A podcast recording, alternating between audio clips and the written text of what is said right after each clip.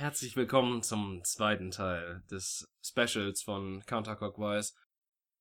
Ihr merkt eventuell, dass wir ein klein wenig spät dran sind, um den Cliffhanger von letztem Mal aufzuheben. Aber das ist so gewollt und wir haben definitiv beide Folgen am gleichen Tag aufgenommen. Alles andere wäre ja Verarsche am Kunden. Und unsere Kunden sind uns wichtig. genau, du bist uns wichtig. Und ja. damit machen wir dann auch schon locker flockig weiter mit Frage 19, um die Scheiße hier mal durchzukloppen. Way! Frage 20 sogar. Äh, 20. Äh, shit. Und zwar, Daniel. Ja. Ich weiß gar nicht mal, ob ich. Äh, ich weiß natürlich noch, dass ich, äh, dass, dass, du die letzte Frage gestellt hast, deswegen sag, äh, lese ich jetzt die nächste Frage vor. Falls, Absolut. also falls ich das falsch machen sollte, oder dann, dann ist, das darf ja eigentlich gar nicht sein, weil wir haben das ja erst vor fünf Minuten besprochen. Das kann ja gar nicht passieren. Das, das kann gar nicht passieren. Auch wenn das letzte Folge immer wieder passiert ist. Aber was für eine Bedeutung hat Freundschaft in deinem Leben? Boah, das ist gerade gar nicht so einfach, jetzt wieder ernst zu werden.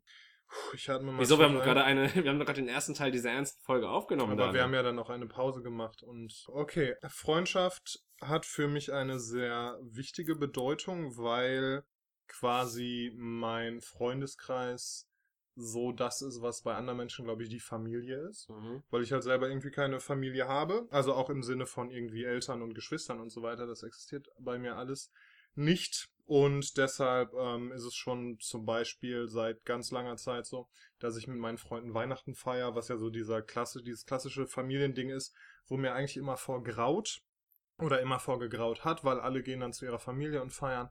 Und ähm, bei mir war es dann immer so, dass ich dann alleine war und genau, deshalb war es halt immer sehr schön. Dann hast du mal einen kleinen Waisenjungen umgetreten, hast aus dem Fenster geguckt und warst wie, bah, Humbug. Und dann äh, hat dir quasi der Geist der zukünftigen Weihnacht gezeigt, okay, wenn du so weitermachst, treibt dich das nur in, also ich will jetzt nicht sagen ins Grab, das wäre mehr so, wenn, wenn du nur die ganze Zeit trinkst und säufst und seien wir ganz ehrlich, das bin, also bis auf das, bis auf das, äh, ich habe gerade trinken, ich wollte rauchen und saufen sagen. also trinken und saufen, das bin doch eher ich. Ja. Von uns beiden. Also jeder, der dich kennt, weiß, dass du quasi die Gesundheit in Person bist, außerhalb von deinem gesundheitlichen Zustand. Richtig, und mit einem Budweiser in der Hand, was übrigens, und das finde ich äußerst witzig, hier steht hinten drauf, das ist aus feinstem Doldenhopfen. Und dieses Wort Doldenhopfen finde ich gerade extrem witzig. Ja, Daniel hat auch vorher Gras geraucht. Doldenhopfen. Jedenfalls. Ähm, ja, okay, das beantwortet die Frage. Ähm, ja, Weihnachten hm? ist, ist äh, halt. Äh, ja. ja. nicht nur Weihnachten, also das ist ein Beispiel dafür, dass halt äh, Freund, ja. Freunde diese. Vorher warst du immer so Scrooge und dann hast du die Liebe in dein Herz gelassen in Form von Freunden. Tatsächlich, ja. Hm. Okay, du bist dran. Äh, ja, Freunde, ähm, definitiv eine, ein, ein äh, Kontergewicht in meinem Leben. Äh, etwas sehr Wichtiges. Also Freundschaft an sich.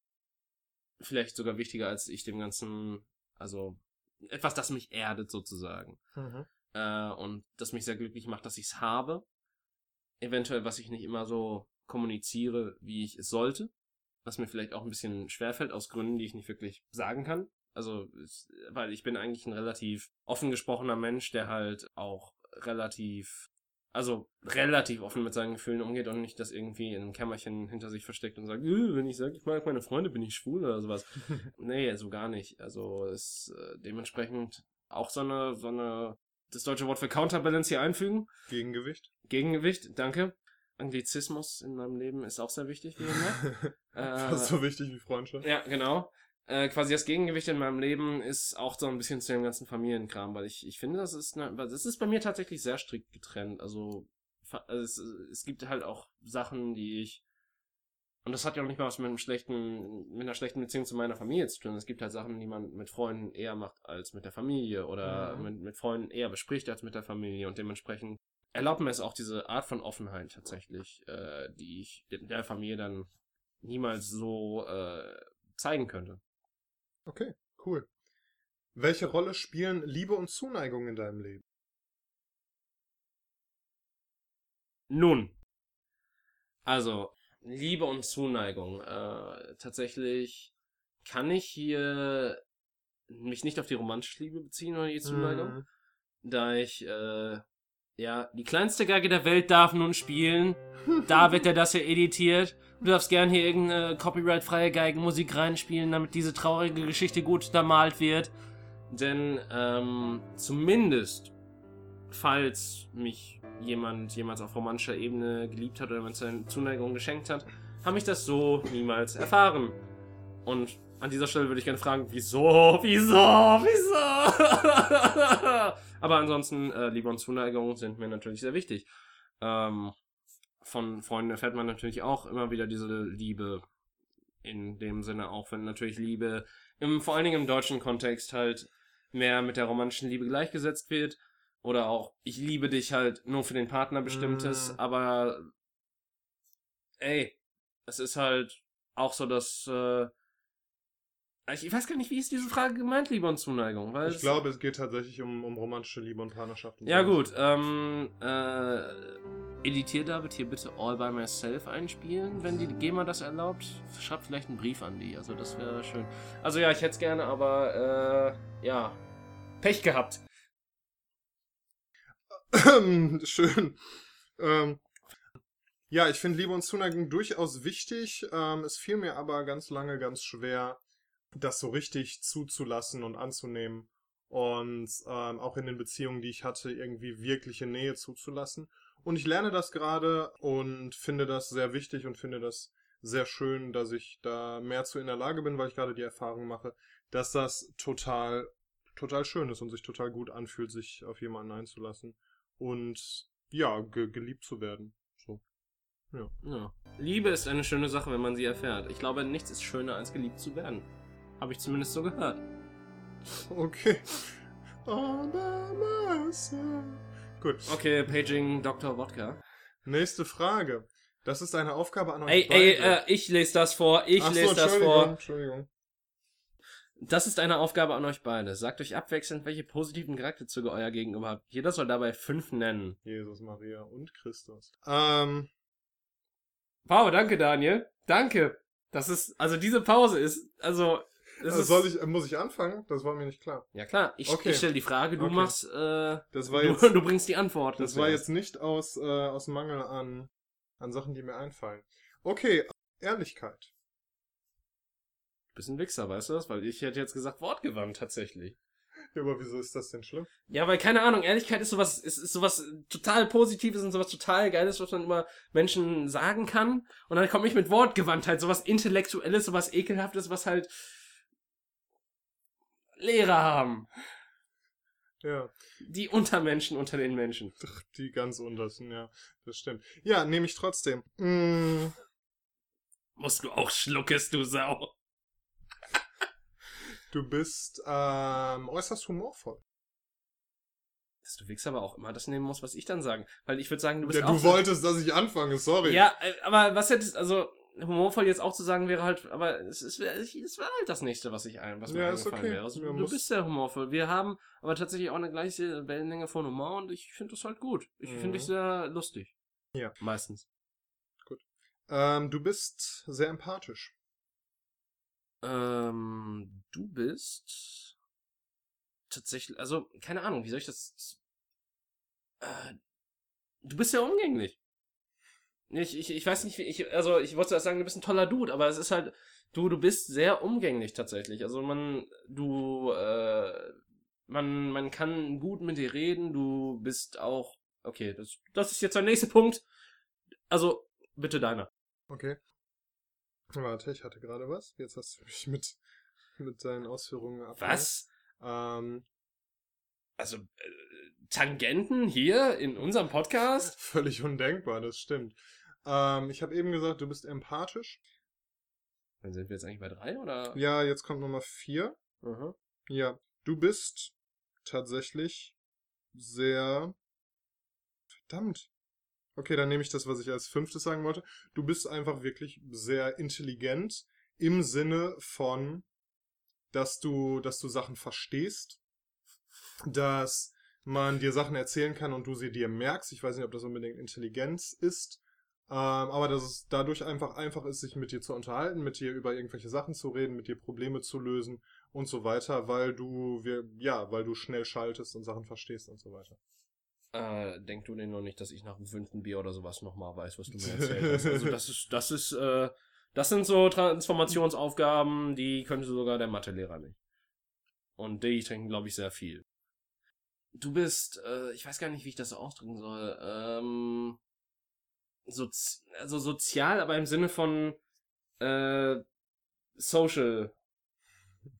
Also so, sozial im Sinne von auf einer auf einer persönlichen Ebene bist ein sehr sozialer Mensch insofern, dass du halt dass du sehr gut mit Menschen reden kannst, mhm. dass du dass du halt auch bei vielen äh, verschiedenen Personengruppen, dass du halt auch mit denen einfach Gespräche anfangen kannst, auch wenn du mhm. auch wenn das eventuell manchmal herunterblickend am Anfang ist, aber mhm. du lässt dich halt auf die andere Person ein. Das ist nicht unbedingt empathisch, sondern ich, ich empfinde das halt so als dieses als du hast eine gewisse soziale Intelligenz. Mhm meistens. Okay.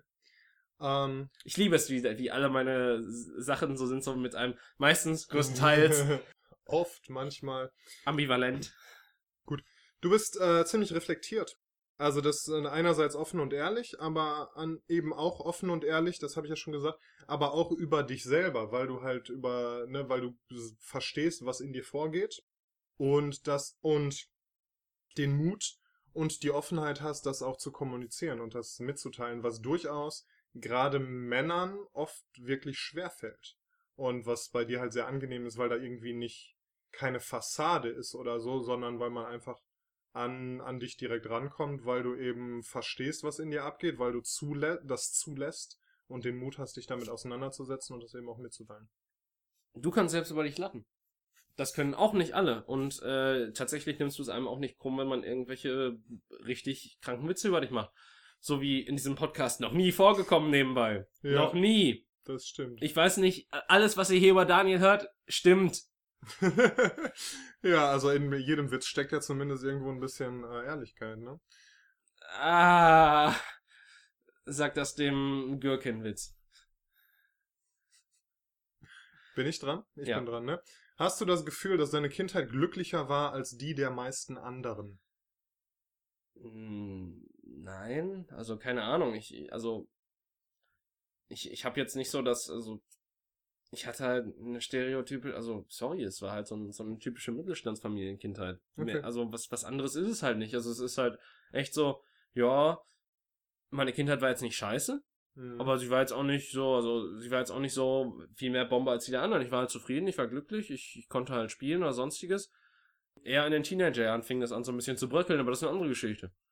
Aber das halt, das gehört ja nicht zur Kindheit dazu. Mhm. Also meine Kindheit war eigentlich durchweg ganz gut, auch wenn ich jetzt so, so ein bisschen zumindest sagen muss, dass ich auch, ich war in der Grundschule so ein kleiner Streber.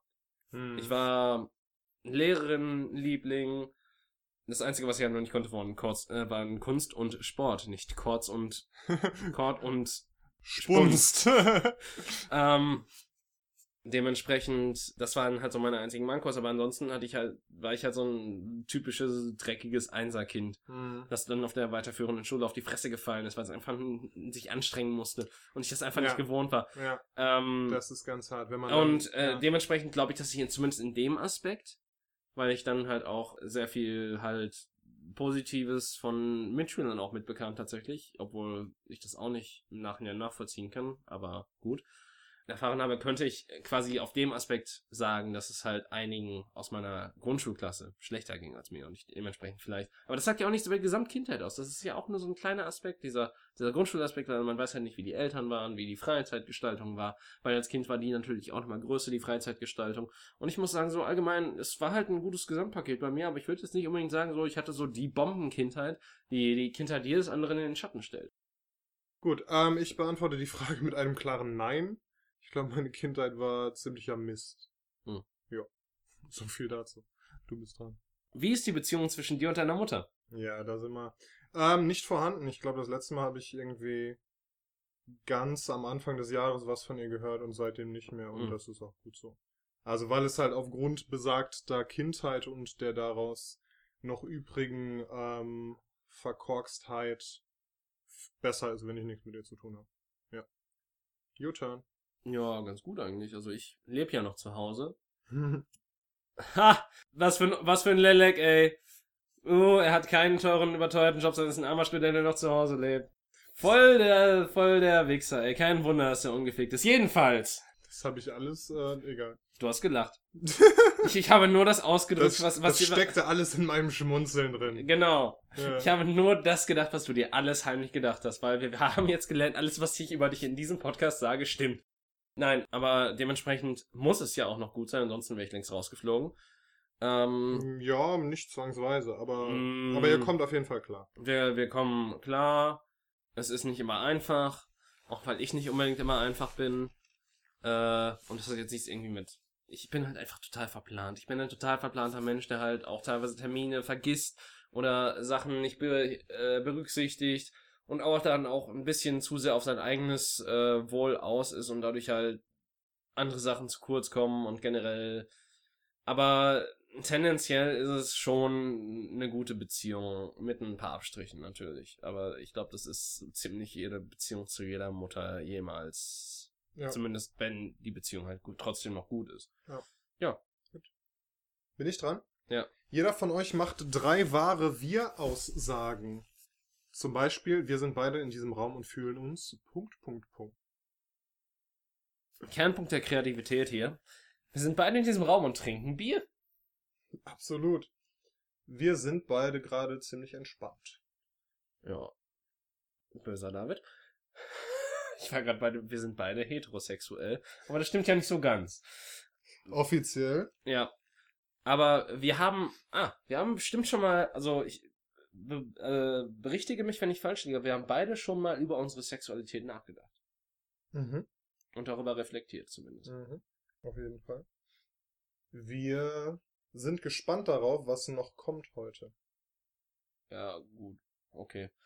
Äh, ja. Ja, doch, doch, ja. Ja, ja, ja, ja. Ja, komm. Komm, Zynismus, David, stell dich ab. Geh in die Ecke. Das ist nicht mal super, dass ich mit mir selber rede.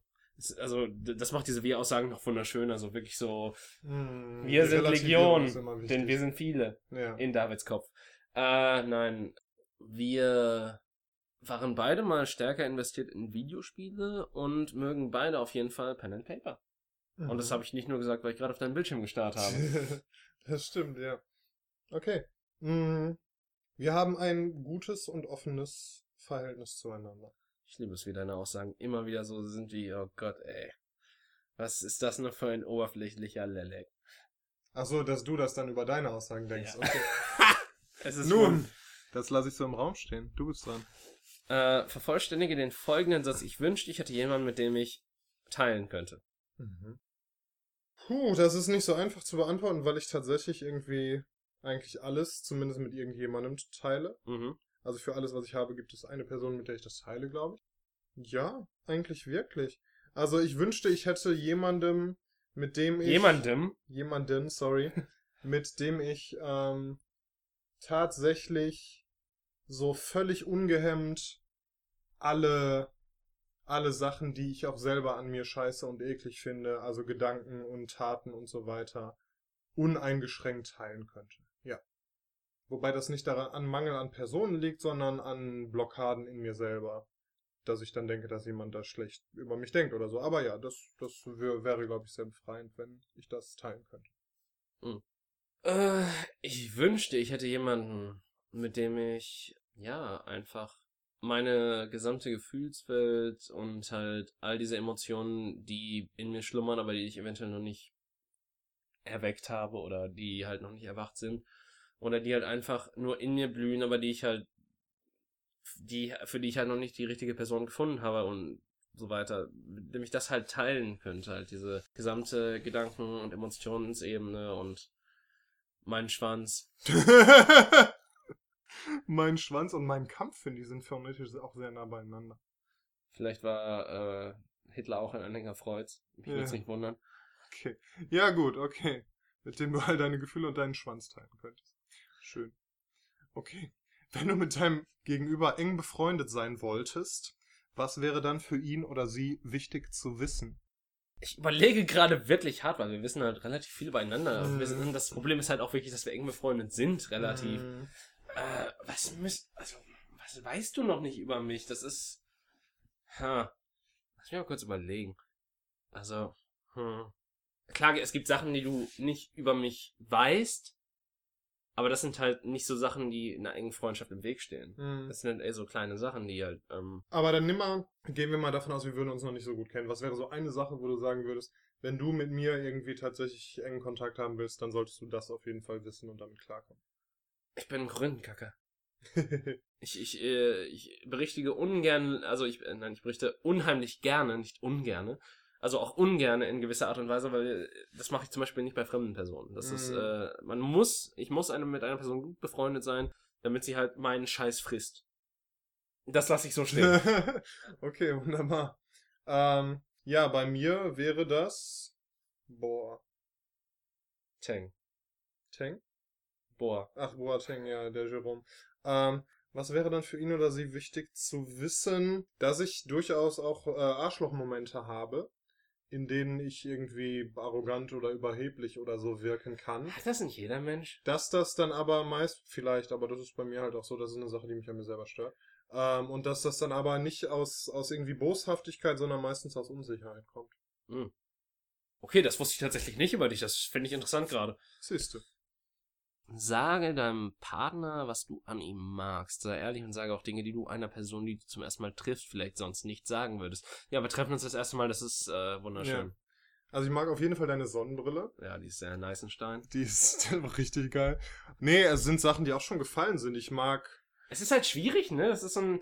Also, ich glaube, es liegt auch so ein bisschen daran, dass man das so beim ersten Date machen soll. Ja, ja. Aber, Aber- das soll ja auch tatsächlich, wenn man schon in einer Beziehung ist. äh, Nö, es gibt, es gibt nochmal 36 Die Fragen. sind ein bisschen abgewandelt. ja, dann, die sind ein ne? bisschen ja. abgewandelt, aber das ist halt so zum Verlieben. Das soll Ja, halt wirklich ja. so komplett Und wir sind ja schon verliebt, deshalb ist es ja. Ja, aber Anyway, also, ähm, ich fange einfach mal an. Ähm, Sachen, die ich vielleicht auch schon gesagt habe, eben, ich mag die Ehrlichkeit und die Offenheit und die, dass es irgendwie, dass ich nicht das Gefühl habe, dass bei dir irgendeine Fassade ist, dass du versuchst, cool oder besonders toll oder männlich oder irgendwas zu sein, sondern dass du einfach authentisch bist und dass die Person, die vor mir sitzt, auch die ist, die du wirklich bist. So, ja. Ja. Mir gefällt tatsächlich äh, deine Offenheit in Gesprächen tatsächlich.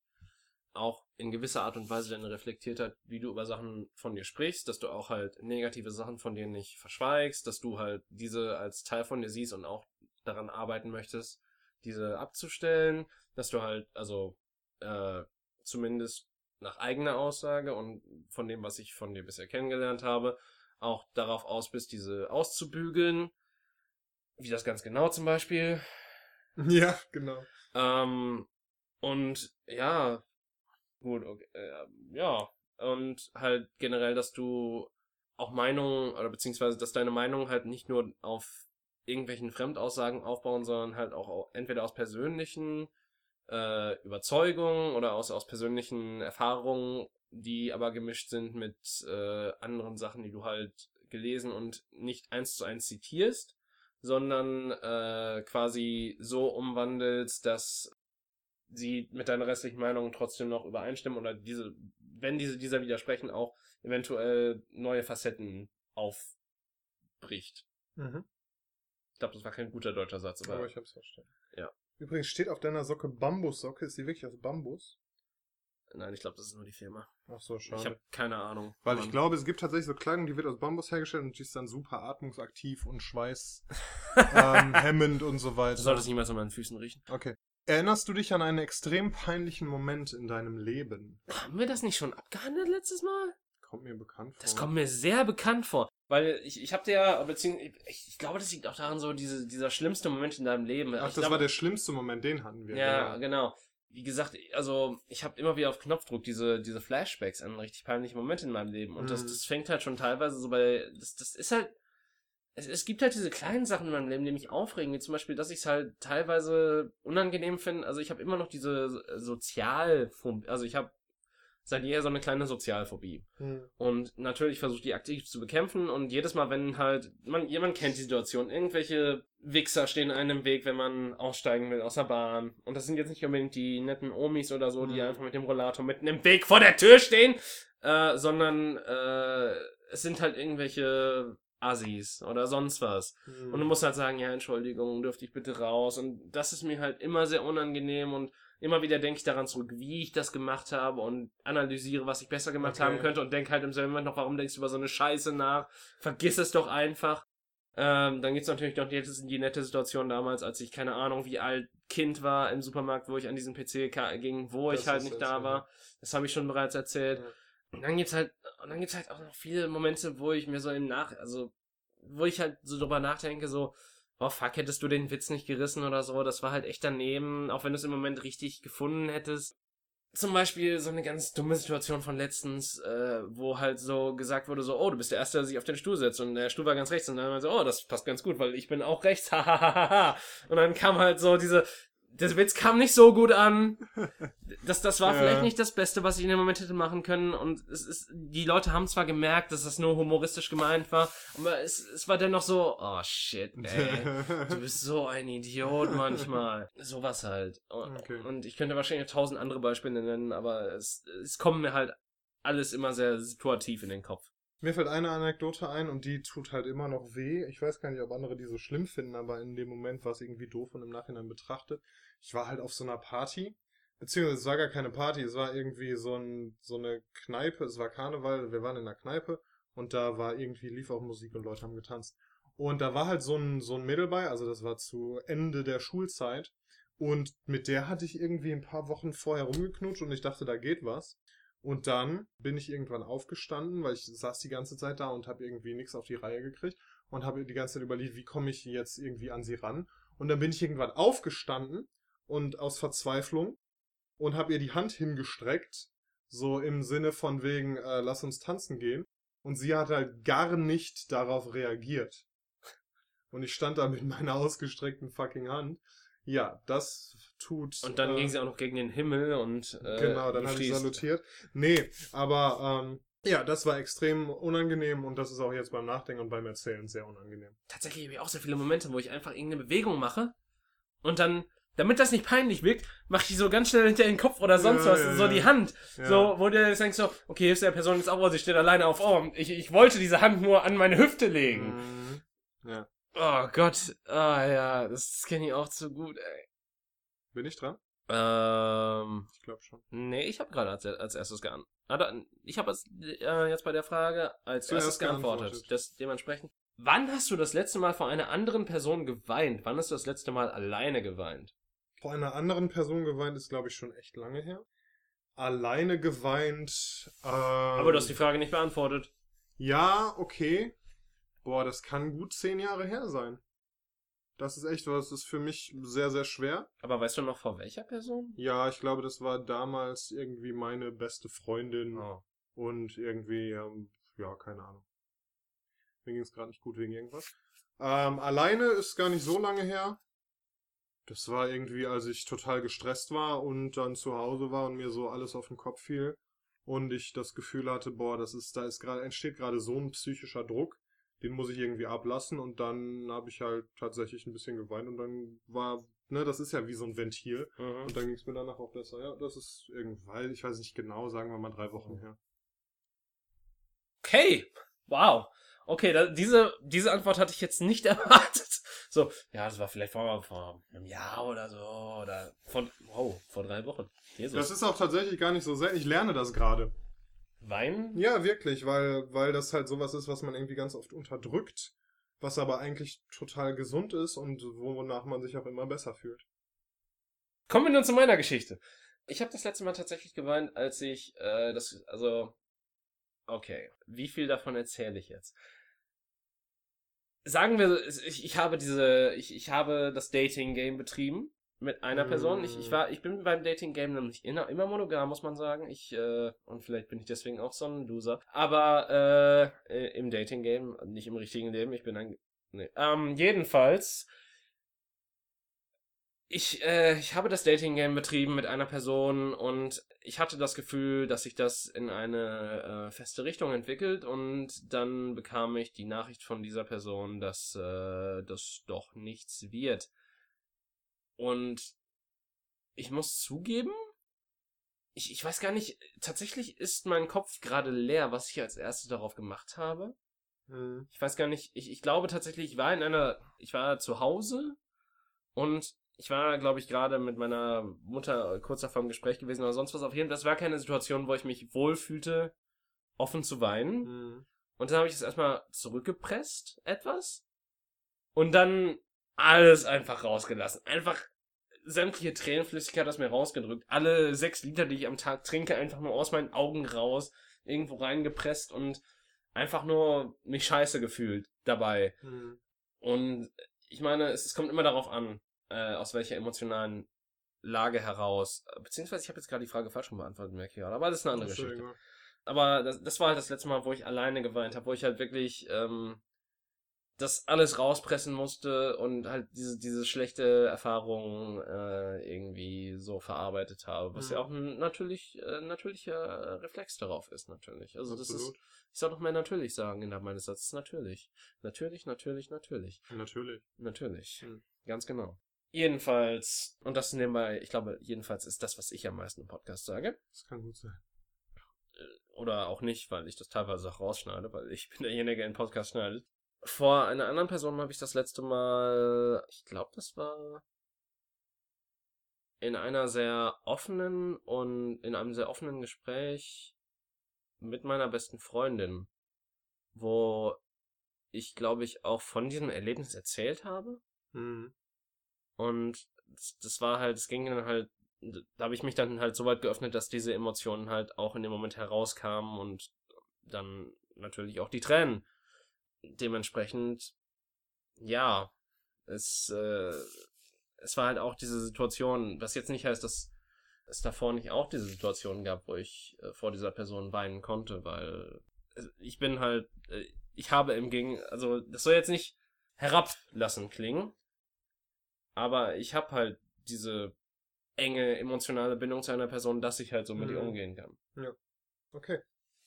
Okay, ähm, nächste Frage wäre, sag deinem Gegenüber etwas, das du jetzt schon an ihm oder ihr magst, aber ich glaube, genau die gleiche Frage haben wir irgendwie vor zwei, drei Fragen schon beantwortet. Ja, das ist halt so dieses Problem, was wir schon angesprochen haben, dass es halt Genau. eigentlich zwei Personen sein sollen, die noch nichts miteinander zu Ja. tun hatten. Deshalb springen wir zu 32 und das ist eine Frage, die genau für uns und unseren Podcast gemacht wurde.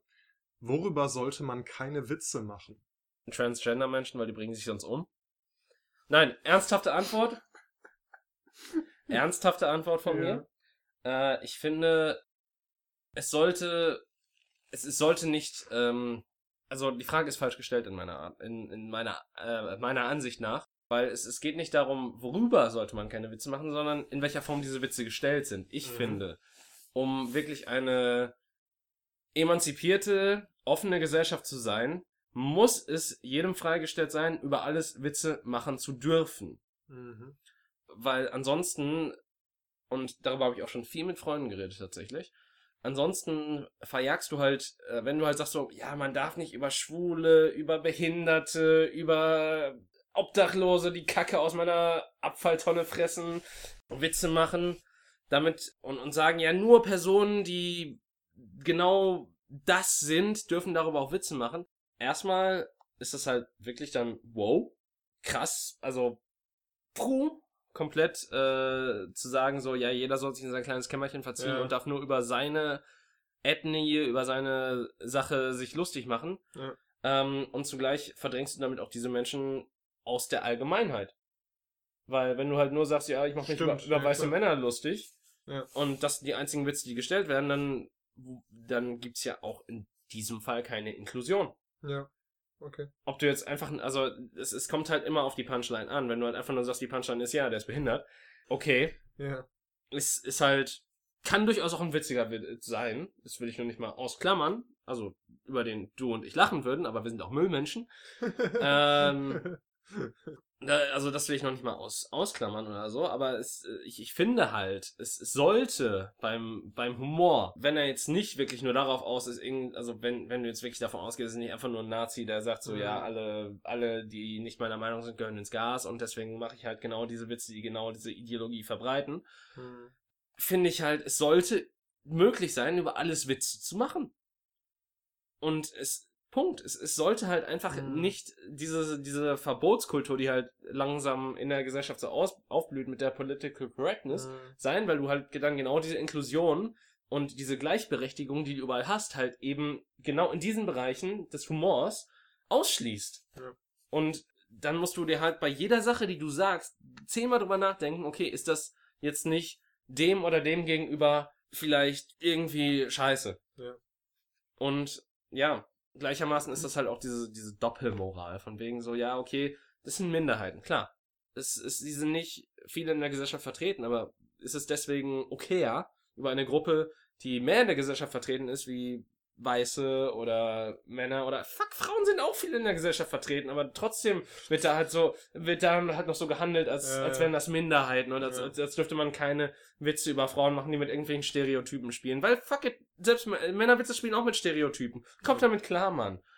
Dementsprechend, ja, also ist, ich, ich finde, wenn wir wirklich diese, diese ideale Gesellschaft erreichen wollen, dürfen wir uns nicht dann genau in diesem Bereich verschließen. Und genau unter der Voraussetzung auch, dass es halt nicht hasserfüllt ist, weil Humor sollte niemals hasserfüllt sein. Mhm. Es war ganz witzig sein, so jemand über was ranten zu hören und dann zu wissen, er meint es nicht ernst. Mhm. Aber ja, klar. Ich, ich finde deswegen die, also, ich finde, man sollte über alles Witze machen dürfen. Okay. Ja, ich würde dem äh, so zustimmen. Also ich glaube, es geht nicht um das Thema oder den Inhalt des Witzes, sondern es geht um die Umstände.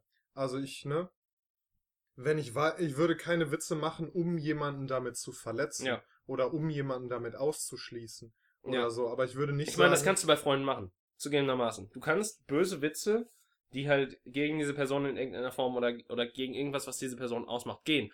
Kannst du natürlich machen, aber das machst du dann auch nicht aus Hass. Du machst es halt, um die Person Genau. ein bisschen aufzuziehen.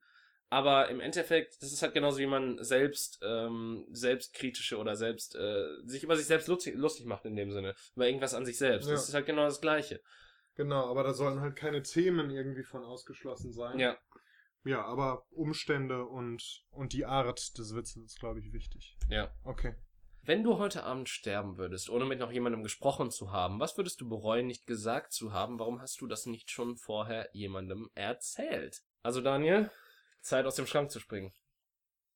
It's true. Nee. Ähm, boah, das ist nicht so einfach, ne? Das würde ich bereuen, nicht gesagt zu haben. Und warum habe ich das noch nicht vorher jemandem erzählt? Hm. Ja, aber das ist halt schwierig, gerade in, äh, in, mit der Politik der Offenheit, die ich im Moment versuche zu fahren, gibt es, glaube ich, wenig Dinge, die ich noch nie jemandem gesagt habe. Aber ich glaube, ich würde gerne nochmal ein erklärendes Gespräch mit meiner Mutter führen, tatsächlich. Um äh, ihr vielleicht bewusst zu machen, was, was sie, was sie falsch gemacht hat und vielleicht sogar um eine Entschuldigung zu erhalten und da so ein bisschen äh, Closure zu bekommen. Ja, und warum ich das vorher nicht getan habe? Ja, weil das halt echt nicht einfach ist, ne? Weil das ein, weil das sehr schwierig, ein sehr schwieriges Thema ist und weil halt die Gefahr auch groß ist, da eben eine unpassende oder unerwünschte Antwort oder Reaktion drauf zu bekommen, die dann eben das Gegenteil von, von dieser, dieser, ja, weil Befreiung oder was auch immer man sich dann erhofft, erzielt. Punkt. Ähm, hm. Tatsächlich sehr schwierig. Ich glaube, es ist tatsächlich so ein bisschen. Ich würde tatsächlich bereuen, allen Personen, die mir nahestehen, nicht gesagt zu haben, inwieweit sie mir nahestehen. Warum ich das noch nicht gemacht habe, ist halt so, dass man hat so ein bisschen dieses unterschwellige Gefühl, dass Personen, die einem nahestehen, so, das so ein bisschen mitkriegen. Mhm. Aber im Endeffekt, man kann es eigentlich niemals genug sagen. Ja. Und ich, ja. ich glaube, das wäre halt auch so, wenn so ein, so ein kleines, also alle Leute, die ich hassen, also ich, ich würde natürlich auch ein bisschen bereuen, so nicht jedem geschrieben zu haben, du bist ein Hurensohn. ähm, aber das ist halt mehr so dieser Vor allem infantile. geschrieben haben, weil man das natürlich niemals ins Gesicht sagen würde. Ja, ey, okay, wenn ich, wenn ich heute Abend sterben würde, würde ich wahrscheinlich auch, okay, nein, das ist, das ist was getan zu haben, aber das, aber, das wäre aber auch straffällig. Ich würde auch sterben, aber äh, reden wir nicht darüber. Ja, es wäre tatsächlich geschrieben, weil ich habe keinen Bock mit denen irgendwie zu einem Ja. Treffen zu organisieren. Also ich würde einfach sagen, aber das ist halt, wie gesagt, nur der infantile Geist in mir, der halt so sagt, so, ja, komm, den noch einen reinwürgen, bevor du verreckst. Mhm. Ähm, aber tatsächlich wichtiger wäre es mir in dem Fall dann, äh, dass wirklich jede Person, mit der ich, zu der ich näher stehe oder mit der ich halt eine gewisse Verbindung habe, nochmal wissen zu lassen, was diese Verbindung ist und ähm, wie sehr ich sie mag und wie viel sie mir bedeutet. Und äh, ja. Okay. Und warum, ja, du hast auch schon gesagt, warum du das noch nicht getan hast, ne? Ja. Ja. Schön. Dein Haus mit allem, was dir gehört, fängt Feuer. Nachdem du deine Liebsten und die Haustiere gerettet hast, bleibt dir noch Zeit, um genau einen Gegenstand zu holen. Was würdest du retten und warum? Okay, das ist eine sehr plumpe Antwort natürlich. Mhm. Das weiß ich. Aber es wäre eventuell, oder mit ziemlicher Sicherheit natürlich mein PC. mhm. Weil äh, da sind sehr viele wichtige da. Also einerseits ist da so ziemlich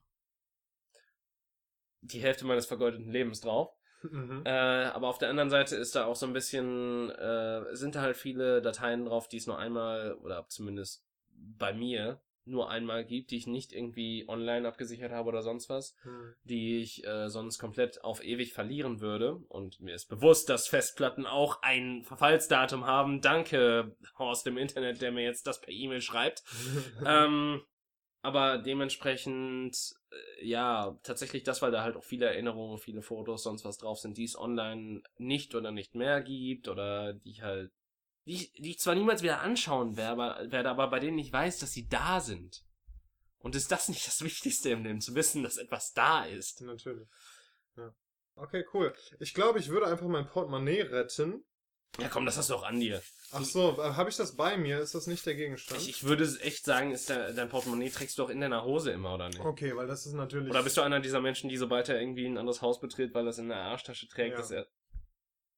Also ich habe es eigentlich meistens in der Jackentasche oder im Rucksack oder sowas.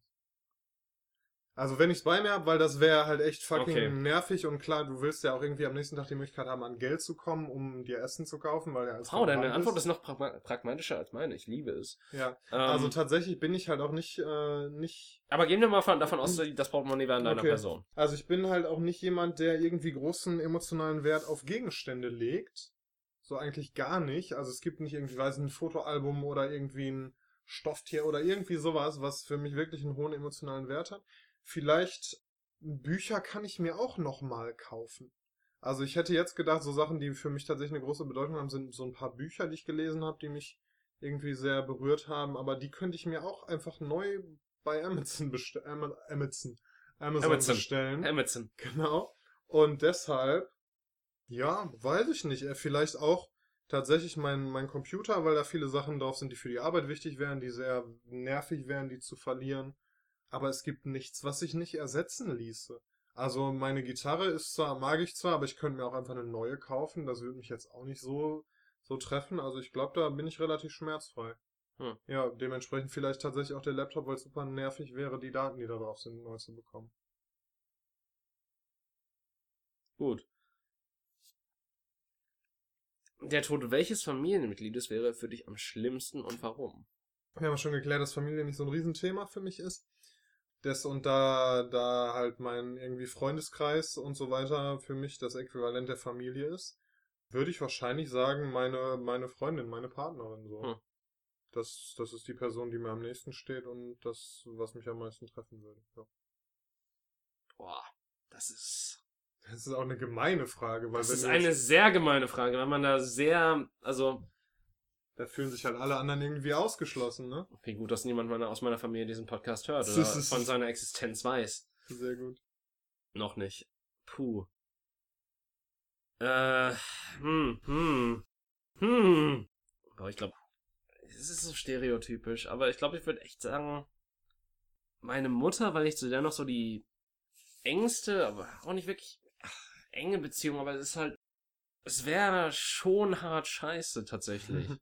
Ja. Ähm, weil, ich meine, ich lebe ja noch zu Hause und ich meine, mein Vater ist jetzt kein schlechter Mensch oder so, aber ich hatte halt niemals die Bindung zu meinem Vater, sagte jeder Sohn jemals. Äh, Richtig, ja. Aber es ist auch nicht was, was, wo ich jetzt so, was ich ihm vorwerfen würde oder so, weil er war jetzt halt auch nie scheiße zu mir, war jetzt auch nicht so wie, du hast mich enttäuscht, Sohn oder sowas, was man halt so Mhm. auch stereotypisch kennt.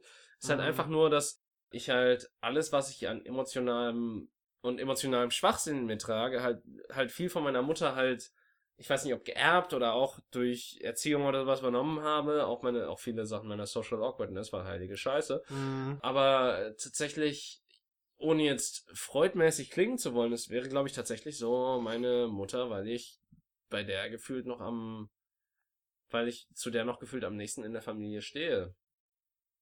Ja. Okay. Und wir sind bei Frage 36 angekommen. Oh yeah.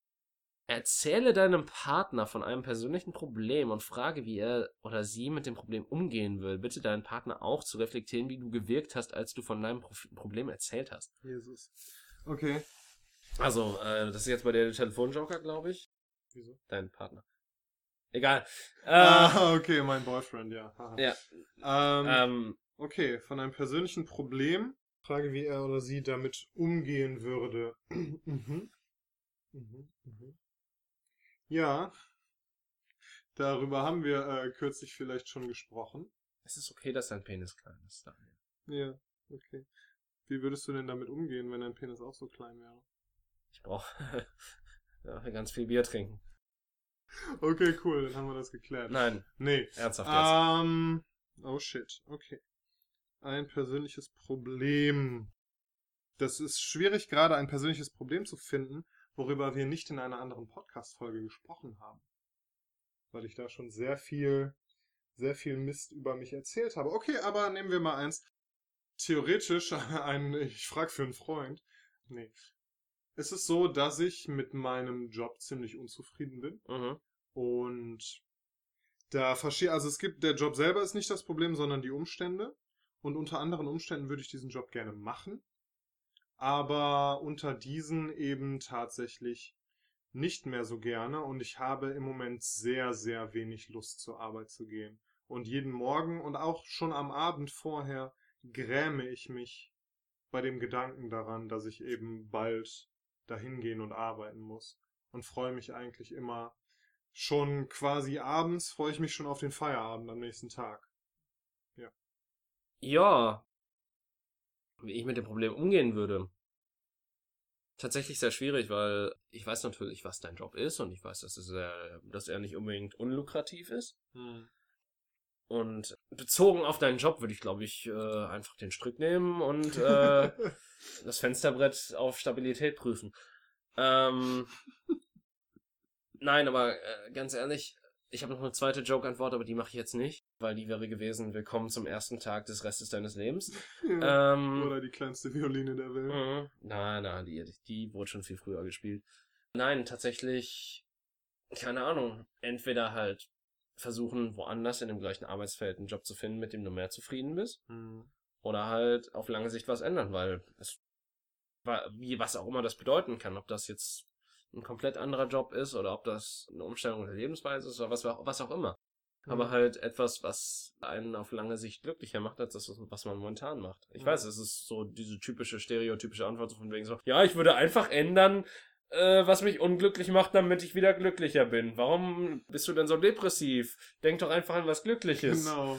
Ähm, Reiß dich doch mal zusammen. es ist halt ein sehr komplexes Problem, muss man dazu sagen. Ja. Aber ich glaube, ich würde versuchen, zumindest auf Langzeit irgendeinen Ausweg daraus zu finden. Einfach aus dem einfachen Grund, weil, ja, weil man einfach nicht langfristig so leben kann.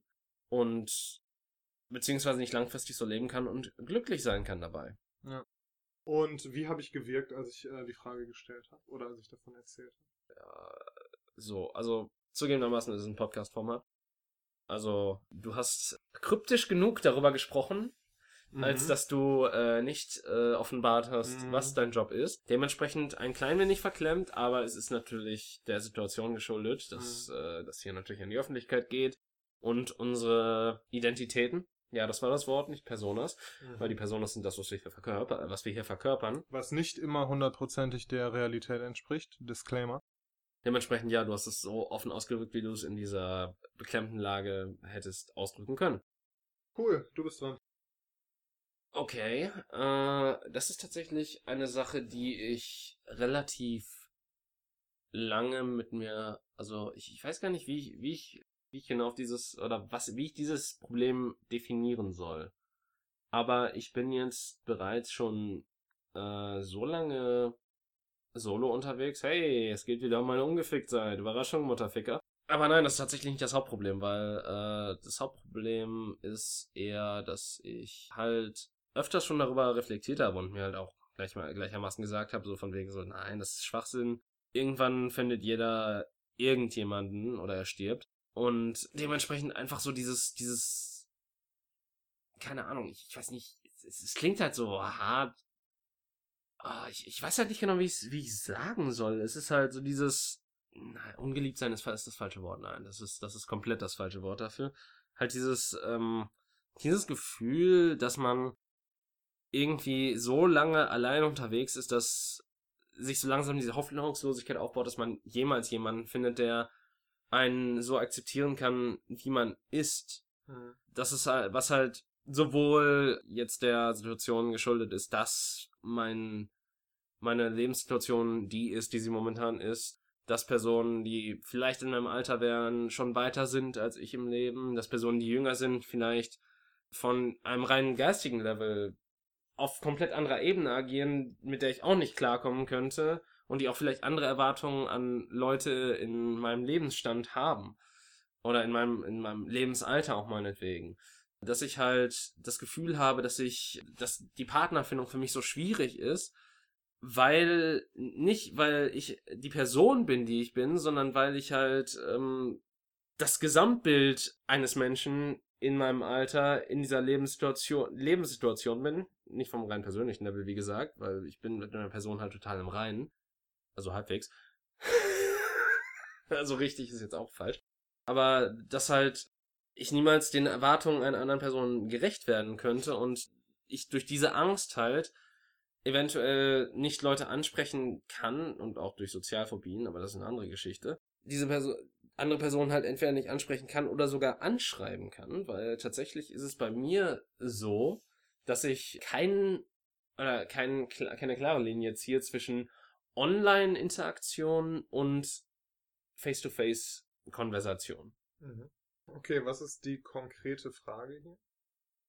Wie komme ich darauf klar, oder, oder beziehungsweise dieses Problem ist halt, dass ich, glaube ich, versuche, und, und klar, ich, ich weiß schon genau, was du darauf sagen willst, aber äh, dass ich quasi versuche, mir die Frage zu stellen, äh, okay, äh, wie finde ich genau die Person, die diese, die, die Erwartungen an mich hat, die ich erfüllen kann, sozusagen, um, um das mhm. mal so ganz runterzubrechen. Weil ich glaube, das ist so mhm. dieses Hauptproblem, weil ich denke mir halt so bei Personen, die, was weiß ich, zwei, drei Jahre älter als ich sind und dann vielleicht schon im Vollzeitjob sind, hm. dass die halt auch nicht mit so einem Lolli wie mir unbedingt was zu tun haben wollen oder auch in einer Beziehung sein wollen, sondern eher schon so in den, auf den weiteren Lebensweg hm. hinausschauen, auf hm. äh, Heirat, Kinder oder sonstigen Scheiß.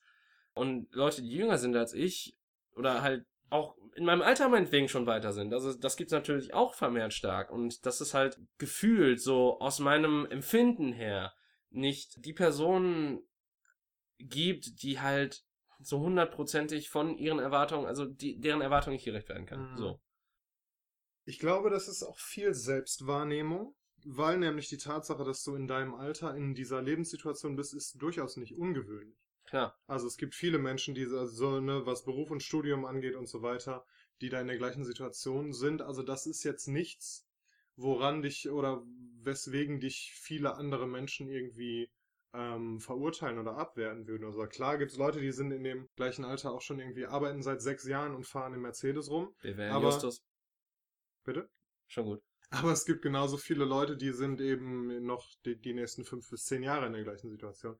Also das ist halt echt so ein Ding, wo man, wo man mit sich selber immer strenger ist, als andere Leute mit einem selber sind was so das irgendwie, ne, das Kennenlernen von Menschen und das Aufbauen von, von Attraktion und ähm, Attraktivität angeht, ist ja immer die Selbstwahrnehmung und das Selbstbewusstsein und so weiter ein ganz, ganz wichtiger Faktor.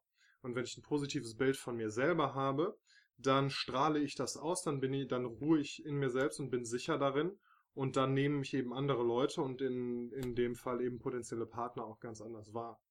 Und das, wenn, weil du sagst, da kommt halt noch irgendwie diese, diese äh, Sozialphobie hinzu, also dass es dir oft irgendwie schwerfällt, persönlichen Kontakt aufzubauen, jemanden anzusprechen und so weiter, sind das natürlich zwei Faktoren, die direkt deinem Gegenüber irgendwie klar machen oder auf dein Gegenüber eine bestimmte Wirkung erzielen. Mhm. Nämlich, dass du, dass du dich gerade in der Situation nicht wohlfühlst, dass du unsicher bist und so weiter. Was halt überschattet, dass du eigentlich, was heißt eigentlich, dass du ähm, im Kontrast zu dem, wie das wirkt, ein total guter, wie ich gerade gesagt habe, intelligenter, reflektierter, offener, äh, empathischer Mensch bist. So, aber da kommen die Leute halt nicht dran, also da, das wahrzunehmen, weil sie, ähm, weil halt durch, durch diese Sachen, durch deine Selbstwahrnehmung, das erstmal so ein bisschen blockiert wird. Und deshalb würde ich in meinem laienhaften Verständnis ähm, erstmal versuchen, an dieser Selbstwahrnehmung und an dem Selbstbild zu arbeiten. David hat sich übrigens gerade auf die Couch gelegt, ähm, Dr. Freud und so. Genau, an diesem Selbstverständnis und dem Selbstbild erstmal arbeiten. Das ist, glaube ich, wichtig, weil, wie gesagt, das eben deine Ausstrahlung auf andere Menschen und die Attraktivität, die du auf andere Menschen hast, total beeinflusst. Und was dabei hilft, also ne, erstmal sich das bewusst zu machen mm, und um soziale Angst zu bekämpfen, ich meine, auf der einen Seite natürlich gibt es irgendwie Psychotherapie und sowas. Und das ist halt irgendwie. Elektroschocks. Nee, tatsächlich die echte mit Gesprächen und oh, so weiter. Ritalin? Ähm, nee, ich fürchte oh. auch nicht. Aber ne, das ist, das ist wirklich eine super Sache. Es gibt keinen, das sage ich aus persönlicher Erfahrung, es gibt keinen Menschen, der davon nicht profitieren würde. So. Und das ist die eine Sache. Die andere Sache ist, äh, um eine Angst und diese Sozialphobie und so weiter, das, das ist ja irgendwie auch eine Form von Angst auf jeden Fall, um eine Angst abzubauen. Phobie. Richtig. Helfen positive Erfahrungen. Das heißt, man muss sich in eine Situation begeben, die einem unangenehm ist, wo man aus der Komfortzone raustritt und dann aber eine positive Erfahrung macht, um zu merken, das ist gar nicht so schlimm, das ist gar nicht so existenziell bedrohlich, wie sich das anfühlt, um dann diese Angst irgendwann loszuwerden und in solchen Situationen entspannter reagieren zu können und du machst schon viele Schritte, du bist irgendwie ein sozialer Typ und du bist in mehreren Gruppen und in Hobbys unterwegs, wo viele andere Menschen und auch Frauen sind. Du machst die Online-Dating-Geschichte und so weiter. Das heißt, du bist da auf jeden Fall, du hast da das in die Hand genommen und du bist da aktiv geworden, was super wichtig ist. Mhm. Und dass die ersten Erfolge oder Ergebnisse da irgendwie Zeit nehmen, also ein bisschen auf sich warten lassen, ist auch normal und ist nichts, was dich entmutigen sollte sondern eben, ne, wie ich sagte, Erfahrung machen, vielleicht auch mal Sachen machen, die sich im ersten Moment schwierig und angsteinflößend anfühlen, um, um da eben zu merken, das ist gar nicht so schlimm und beim nächsten Mal in der Situation entspannter reagieren zu können. Ja. Ja, und wie habe ich dabei gewirkt? ich finde, ich, man hat so ein bisschen äh, Frustration. Ähm, Jesus viel, ich weiß nicht, ob ich, ob ich Verzweifeln, Verzweiflung sagen will, das ist vielleicht sehr stark. Vielleicht Wortfindungsstörung? Nee, das nicht, sondern oh, wirklich so, so, Frustration mit der, mit der Situation hat man auf jeden Fall gemerkt, dass das was ist, was dir wichtig ist, was, was, was ist, was du dir lange wünschst und was dich eben ärgert und dich so ein bisschen, du dich so ein bisschen hilflos fühlst, weil du eben da nicht so wirklich eine Antwort drauf hast, mhm. was jetzt der Grund dafür ist. Ja, was schön ist, dass du eben in der Lage bist, wenn du von sowas erzählst, eben auch nicht so zu tun, als seist du total cool und dich wird das kalt lassen, sondern mhm. Da eben auch zu zeigen, was das gerade mit dir macht. Ja. ich weiß gar nicht, was müssen wir jetzt eigentlich tun? Ähm, ich glaube, wir müssen uns jetzt ineinander verlieben. Liebe Zuhörer, das war nämlich tatsächlich die letzte der 36 Fragen Moment. zum Verlieben. Äh, da ah, nee, das sind weitere Fragen. Moment, Parodie gibt oh, es noch. Da wir natürlich vorher schon ineinander verliebt waren, ist das jetzt ein bisschen schwierig, ähm, weil wir jetzt immer noch genauso verliebt ineinander sind, aber auch nicht viel mehr als vorher, aber vielleicht ein bisschen, weil ja. ich nämlich doch durchaus ein paar Sachen über dich rausgefunden habe und über mich gesagt habe oder nachgedacht habe, die mir vorher vielleicht nicht unbedingt so klar waren. Sich verlieben ist nicht das Dümmste, was der Mensch tut, sagt Albert Einstein. Die Gravitation kann aber nicht für, dafür verantwortlich gemacht werden. Mm. Fand ich jetzt nicht so mm. witzig. Was suchst du? Ich suche gerade nach den Regeln. Die müssten ganz oben sein, oder? Ach, keine Ahnung, ey. Okay, wir sind auf jeden Fall fertig. Wir hoffen, ähm Ich fand tatsächlich, also um, um mal so eine kurze, um so ein bisschen Revue passieren zu lassen. Ich meine, ja. du hast schon gesagt, man hat jetzt mal beieinander rausgefunden. Aber tatsächlich fand ich die letzte Frage so ein bisschen antiklimatisch. Das stimmt. ich, ich habe da irgendwie so einen, so, einen, so einen größeren, aber vielleicht ist das auch so, dieses, dieses Spiel mit Erwartungen, so von wegen so, vielleicht ist dieses, ist diese erste Öffnung schon genug, Mhm. also in, in die eigene Psyche, um zu sehen, so, okay, das ist ein Mensch, dem ich helfen will oder sonst was oder was auch immer. Ich glaube, wenn das tatsächlich, wenn du das mit jemandem machst, den du zum ersten Mal triffst und den du noch nicht so gut kennst, wie wir uns kennen, dann könnte das schon einen krassen Effekt haben. Das glaube ich auch tatsächlich, weil Ja. es ist zumindest eine sehr persönliche äh, erste Berührung. Ja. Vorausgesetzt natürlich, beide nehmen das ernst und beide öffnen sich eben. Ja, eben, man muss dafür natürlich äh, offen und ehrlich miteinander umgehen können und auch auf jede Frage offen und ehrlich antworten Ja. müssen. Ja. Wir danken euch auf jeden Fall fürs Zuhören. Wir hoffen, äh, ihr seid jetzt auch in uns verliebt. Äh, wir hoffen auch, dass ihr uns jetzt als weniger ekelhaft und proletenhaft wahrnehmt und seht, dass wir auch nur Menschen sind, die geliebt werden wollen. Ganz genau. Es sei denn, jetzt habe ich gesagt, aber das war das fast das erste Mal heute. Genau, es sei denn, ihr mochtet äh, vorher, dass wir proletenhaft und ekelhaft und, wie hast du gesagt, Müllmenschen sind. Ja, Dann ähm, bitte, bitte weiter so. ja, genau. Gut. Ich meine, ich, ich, ich glaube tatsächlich so, das Kontroverseste, was wir gemacht haben, war zu sagen, man darf über alles Witze machen. Aber wir haben es zumindest gut fundiert. Und falls ihr jetzt mit irgendwelchen Tumblr-Posts kommt, dann könnt ihr euch ins Knie ficken, um nochmal schön das Niveau runterzuziehen und das schöne Verlieben jetzt auch mal zu beenden. Denn Ähm. jede, jedes Verlieben endet irgendwie auch mit einer Fickung. Habe ich nicht recht, Daniel? da hast absolut recht. Und Eure folgt uns auf Twitter und äh, Facebook, Facebook. Soundcloud, demnächst auf YouTube, Tinder und Grinder. Und äh, wir sind auch noch auf äh, iTunes tatsächlich. Hinterlasst uns da auch mal positive Bewertungen. Äh, also und nur positive. Wehe, ich sehe da auch nur eine Vier-Sterne-Bewertung. Dann äh, hier nicht so, ne? Gibt sofort auf die Fresse. Schelle. Schelle. Bam! Auf Wiedersehen. Jo, tschüss. Das ist richtig schlimm.